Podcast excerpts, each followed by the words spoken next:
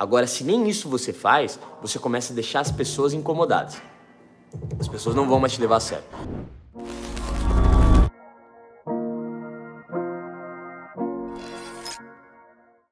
Felps, como impor. Ah, oh, parece que vocês estão parecendo minha mãe, tio. Eu mudei pra Fê Alves e os caras, Fê Alves. Felipe Alves. Porra, é Fê, gente, pelo amor de Deus.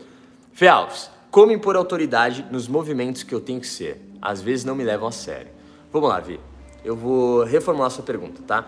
Só para até como impor autoridade e ser levado mais a sério. Vamos supor, cara. Eu sempre falei que a questão de levar a sério é você ter hora para tudo, mano.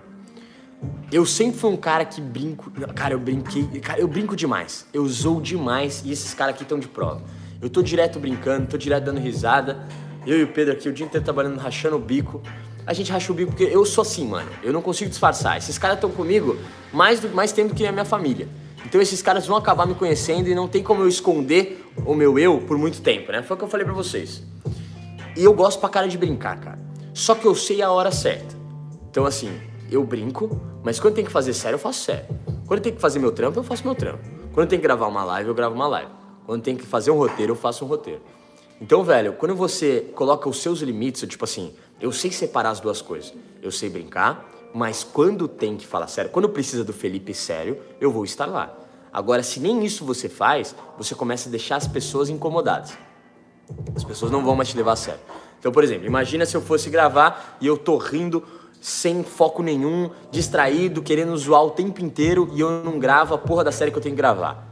Porra, aí é foda. Porque aí eu tô perdendo o tempo desses caras aqui que estão comigo. Eles estão aqui para fazer algo profissional. E eu, se brincar 100% do tempo, a gente não vai produzir e, e vai cair para eles, né? Que eles estão ali com o tempo dele, gastando a energia deles para me ajudar a fazer a parada. Então você tem que pensar um pouco nos outros também entende? Ter um pouco mais de empatia e saber a hora certa de fazer as paradas.